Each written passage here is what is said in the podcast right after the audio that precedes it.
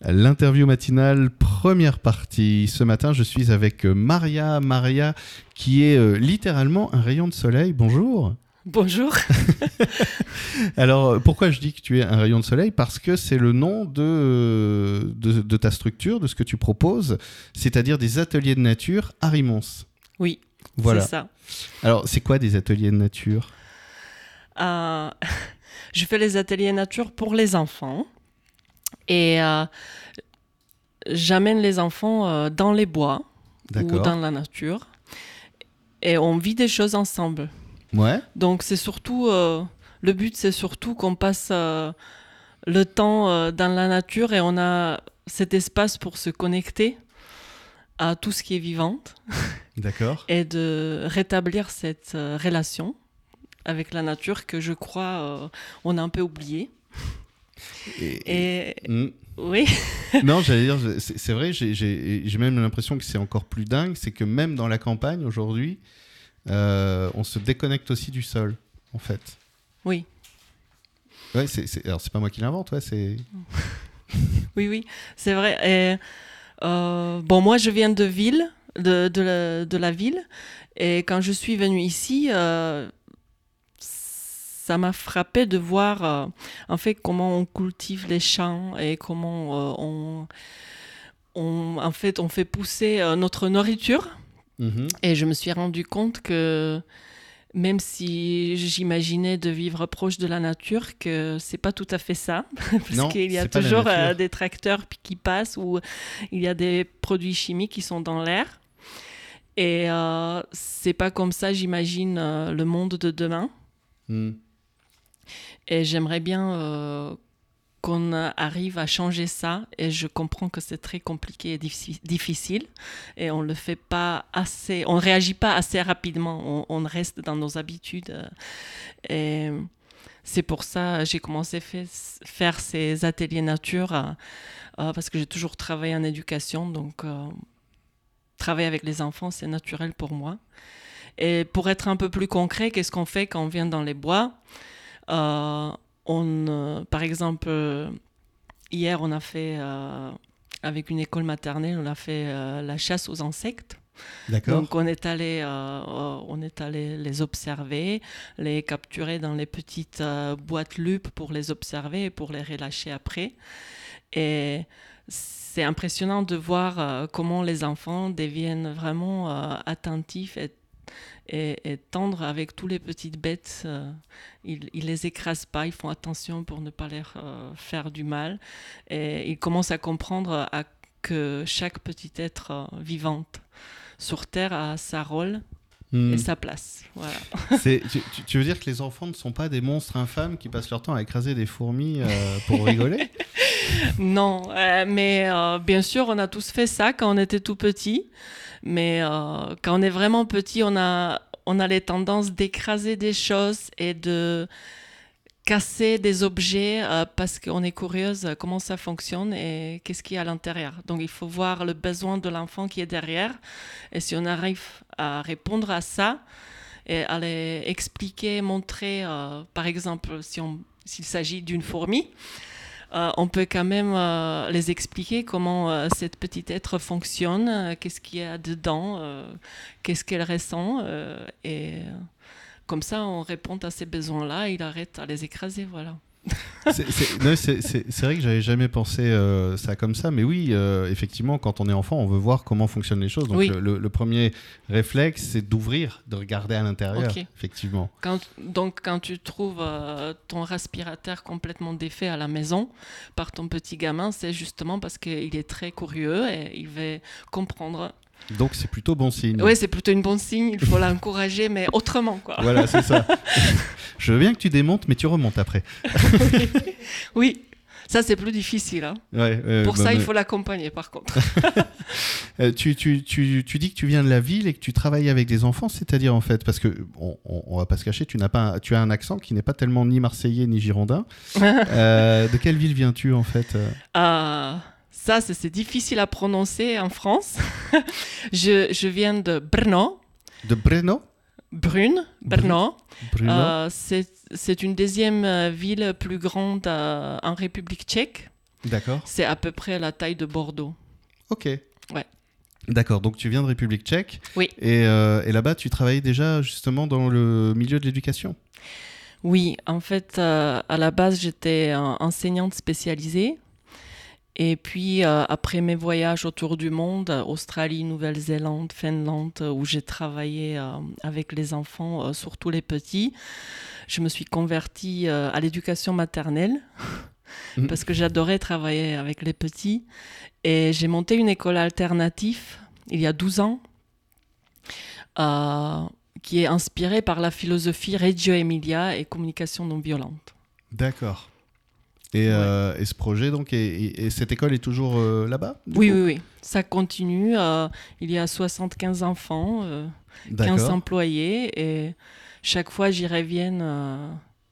Je suis très touchée parce que je vois que ça se passe bien et que mon équipe euh, travaille vraiment de cœur Les- avec les enfants. Les, Voilà. les écoles alternatives, c'est quelque chose qui arrive un peu aussi ici, qu'on voit pousser, euh, bah, notamment, je sais qu'il y en a une à, à Quamer. euh, Oui, il y a école de Renard, euh, Ouais. école en forêt, ouais. Et, euh, et, euh, et je me disais, bah, c'est pour pallier un système euh, de l'éducation nationale. C'est vrai qu'on pourrait peut-être dire plutôt le ministère de l'enseignement national, d'ailleurs, mais bon. Plutôt que l'éducation nationale. Et, et- et- et donc, euh, ce système donc, de l'enseignement, même en République tchèque, euh, enfin, il y, a, il y a- il y a- il y a des, des choses. S'il qui- existe les écoles en forêt, tu veux dire? Non, c'est- c'est-à-dire le système national, en fait. euh, Oui, bon, on a le système national, euh, on a des écoles publiques, et puis on a pas mal des écoles alternatives euh, qui ont commencé à pousser justement euh, il y a 12 ans, parce qu'il y avait un grand boom des enfants. Donc euh, il n'y avait pas assez de place dans les écoles maternelles. Ça commençait par ça. Ok, parce que voilà, c'est ce que je voulais savoir. Qu'est-ce qui fait que là-bas, Oui, par exemple, il y a eu Mais dans le même temps, euh, il y a quand même le soutien d'État pour les écoles euh, alternatives euh, s'il arrive à poser leurs projets éducatifs qui rentrent dans le curriculum national, ce qui est tout à fait possible parce qu'il est très libre. D'accord. Du coup, ça aussi, ça a aidé qu'il y avait euh, beaucoup des écoles alternatives euh, en forêt, surtout notamment, euh, parce que là, on a, on a des demandes sur l'espace un peu différentes, un peu moins coûteuses, on peut dire, Mhm. que de, de reconstruire un bâtiment comme nous, par exemple, on a fait dans mon école. Du coup, je trouve que c'est un peu plus libre parce que justement, euh, les écoles sont plus affordables pour les autres.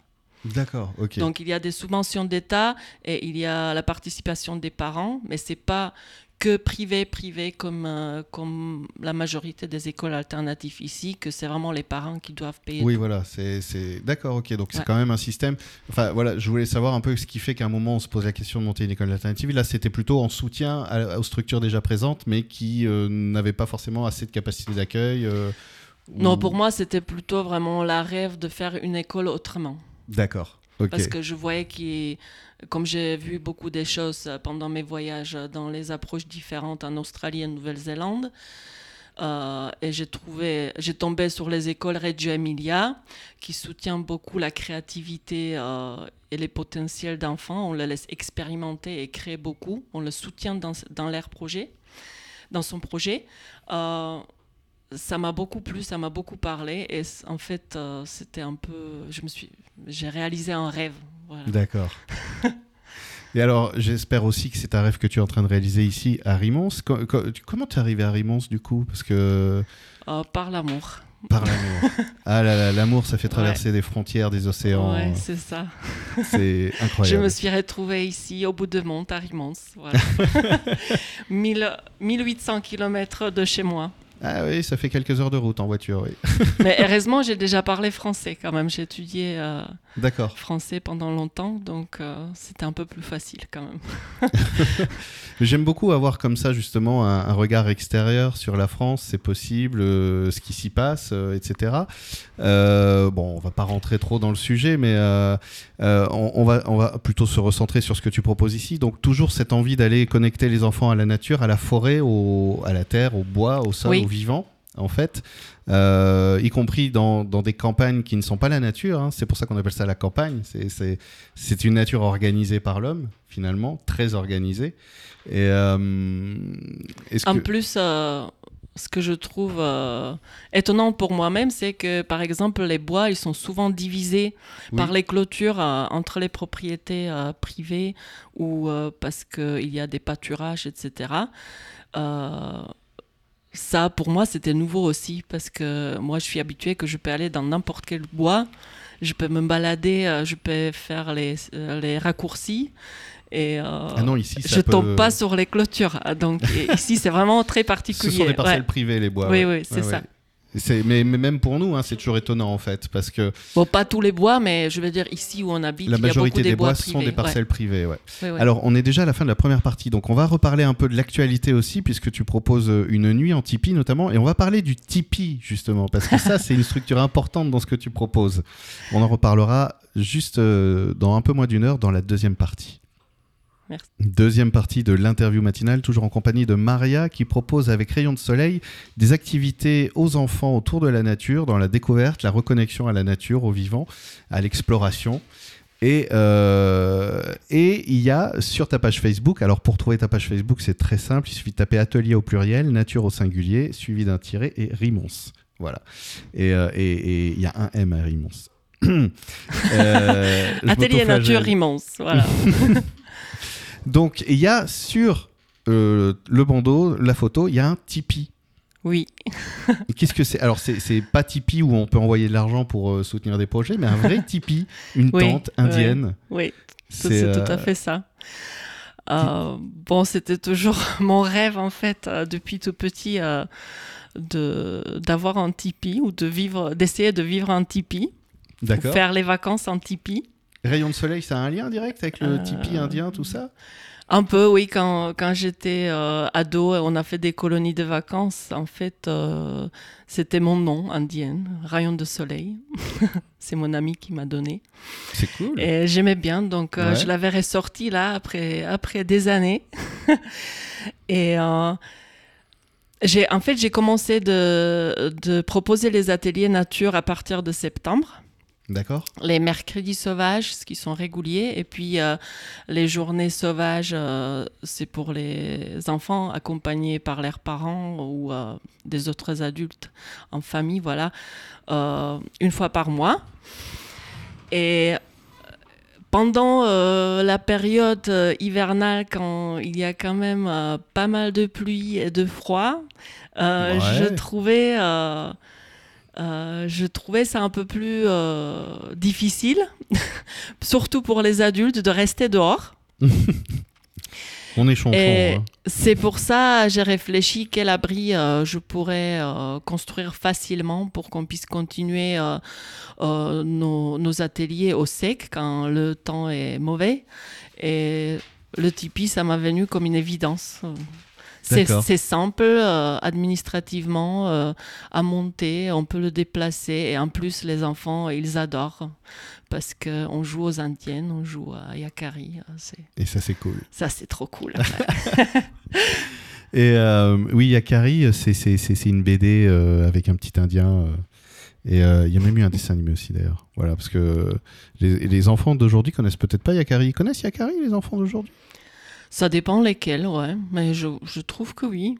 D'accord. Le, le, alors, on parle des enfants, justement. C'est quel âge, en fait? C'est, Tes ateliers, tu accueilles... Euh, il y a une limite d'âge? Donc, moi, je fais les ateliers euh, nature euh, de 3 à 7 ans. D'accord. Ça, c'est... c'est principal. Après, des fois, ils viennent des familles avec les frères et sœurs qui sont un peu plus grands ou plus petits bon, ça, on, les intègre, c'est pas un problème. ok. Alors, mais tu as commencé depuis septembre, donc c'est tout récent en fait comme, euh, oui. comme activité. Oui, oui. Parce qu'en fait, quand je suis venue en France, euh, je suis devenue maman. Et j'ai géré beaucoup encore euh, mon école en distance. Donc j'avais beaucoup de travail en ligne. Et je me suis occupée beaucoup de mes enfants. J'ai resté à la maison avec elles. Et j'ai profité. Ce qui est cool. Et puis, puis au bout de moment, ça a commencé à être un peu trop longue, la mhm. maternité. et je voulais euh, me rendre utile, ne pas travailler juste en distance. Donc c'est comme ça que j'ai commencé à lancer les ateliers d'éveil, euh, qui sont plutôt inspirés par Reggio Emilia, les ateliers de lumière notamment. Et puis euh, j'ai commencé ma formation passeuse de nature pour pouvoir... Passeuse de nature, qu'est-ce que c'est? Passeuse de nature c'est justement, euh, on peut dire, animatrice nature, quelqu'un euh, qui essaye de justement relier les humains euh, avec la nature et recréer cette connexion et, montrer, montrer que c'est on est tous, on fait tous une partie d'un écosystème ou d'un cercle de la vie. J'avais lu euh, une étude comme ça qui, euh, qui avait observé que l'être humain, mécaniquement, est plus heureux quand il y a plus de biodiversité. C'est-à-dire que la, la, la, jauge de bonheur qu'on ressent est directement indexée à la quantité de biodiversité dans laquelle on vit. Ah ouais, je, je raisonne absolument avec ça. En fait, je me suis rendu compte de ça quand j'étais ado. Quand je sortais pas dans la nature ou dans les bois pendant la semaine, je me suis pas senti bien. Et du coup, euh, je me suis rendu compte de ça et depuis, euh, je développe cette euh, relation avec la nature. Mais je croyais que j'étais assez proche de la nature. Je faisais plein de, de camping sauvage, aller à la montagne, aller dans les bois pour les randos et les séjours. Mais en faisant euh, cette euh, formation passeuse de nature, je découvre euh, que c'est un monde, vraiment un monde, une autre, un autre monde à découvrir, juste si on se focalise sur les oiseaux, par exemple. Hmm. Mais il y a telle magie et diversité, on pourrait l'étudier toute la vie et on ne saurait toujours pas tous c'est pas possible. on peut se que émerveiller chaque fois à tout ce que ce que nature euh, nous offre euh, et on peut pas tout capter, c'est impossible. c'est, et ne parlons même pas des insectes où là carrément. Euh, ah ouais. mais, mais, mais c'est vrai que c'est quelque chose que j'ai ressenti aussi physiquement il n'y a pas si longtemps où j'étais donc je, je vis ici hein, en me disant je vis dans la campagne, c'est sympa, il y a des bois et tout. Et je suis parti dans les Vosges sur mes terres d'origine quoi en gros. Et je me suis reconnecté à ce que c'est que la nature avec beaucoup de vivants. Et c'est vrai que euh, bah, quand on se met au bord d'un étang et que d'un coup on allume une lumière, et il y a beaucoup de bêtes qui arrivent, et la nuit, il y a beaucoup de bruit. Et, et, et, quand je suis revenu ici, ça a été un peu un ouf, euh, parce que je me suis rendu compte que d'organiser autant la nature de, de la manière qu'on a euh, fait ça pendant des années, ça a tué le vivant et ça déprime. Enfin, littéralement, ça déprime. Hein. Mais ce que tu viens de décrire, c'est en fait on peut dire, une de activité ou une de rituels euh, qu'on pratique avec les enfants régulièrement, c'est de s'asseoir auprès d'un arbre ou quelque part dans la nature et être juste avec toi-même et de percevoir ce qui se passe autour de toi. Et c'est justement là où tu, commences à être immobile mmh. et tu commences à percevoir euh, ce qui est autour de toi où tu commences à vraiment voir euh, un petit animal, ou euh, tu peux même, si tu es vraiment calme et tu restes longtemps, euh, il y a les biches qui viennent. Donc c'est merveilleux quand tu commences à faire ça et ça devient ta pratique. Au bout d'un moment, tu peux vivre les moments vraiment magiques. Voilà. On n'a plus besoin d'aller sur TikTok pour euh, se sentir moins seul, parce qu'en fait, le monde est riche et vivant, en réalité, quand on se met dedans. Euh, tu parles d'aller dans les bois, de s'asseoir près d'un arbre. Il y a, tu organises aussi prochainement une nuit en tipi, c'est ça? Oui. Alors, qu'est-ce que c'est c'est-à-dire, en fait? Donc, euh, c'est la semaine prochaine, de 9 à 10 juin. Et c'est une sorte d'aboutissement euh, des, événements ou des journées sauvages qu'on a fait pendant cette année où euh, on est allé dans les bois pendant la journée ou même le soir. Donc là, on va faire le soir et la nuit dehors, euh, dans la nature. Bon, puisque c'est des tout petits et il y a pas mal qui vont dormir la première fois dehors, on va dormir sous le tipi quand même comme les vraies indiennes. Donc on va se faire un feu, on va cuisiner notre repas, on va se raconter des histoires. et on va aller dormir. Et on verra si on dormira bien et si on va se lever super tôt avec le soleil euh, levant. Et euh, Mais ça, c'est l'effet camping. Euh, ça m'a toujours surpris. quand on va, on prend sa tente, on va faire un peu de camping sauvage ou quoi. Effectivement, on s'endort généralement un peu tard. On se réveille très tôt parce que la lumière et la chaleur, oui. ça. Donc, on a dormi peut-être 4, 5, 6 heures. Et pourtant, la journée se passe bien généralement. On est moins fatigué. Euh, on est un peu réfléchi par la nature, je dirais, un peu ressourcé. C'est ça. Et, ça, c'est quand même une sensation assez euh, magique de se dire ah bah ouais, en fait, je j'ai pas beaucoup dormi, mais c'était un bon, un bon sommeil, en fait, revigorant. L'atelier, enfin cette nuit en Tipeee, il y a déjà tout le monde ou on peut encore s'inscrire? Oh, On peut encore s'inscrire, ouais, il y a encore des places. Ouais, d'accord, ok. Euh, donc ça, c'est le week-end du 9-10. Hein oui. Voilà, ok. Et c'est pour les enfants aussi ou les adultes ils peuvent venir ou ils sont interdits euh, Cette nuit, c'est pour les enfants accompagnés par euh, les adultes. D'accord. Donc c'est la première nuit dehors, on va faire avec les parents. D'accord. Waouh. C'est un mm. bel effort pour les parents aussi de se dire oh là là. c'est peut-être eux qui vont avoir le plus peur. Ah non. non non. Mais ils vont vivre des jolis moments avec leurs enfants, je suis sûre. Ça va être une bonne aventure. Alors comment, comment on peut te contacter? Sur la page Facebook directement? Oui, vous pouvez aller sur mon page Facebook euh, Atelier Nature Rimons ou euh, oui, c'est ça. en fait, il y a mon numéro, il y a mon mail. Euh. Ok. C'est rayon de soleil Donc c'est toujours rayon de soleil, voilà. D'accord. Bah, Maria, je te remercie. Et puis, euh, Merci à toi. Euh, et, bonne suite euh, pleine d'ateliers de nature, d'exploration, de nuits sauvages et, et, et de Tipeee. Donc. Ah oui, merci beaucoup.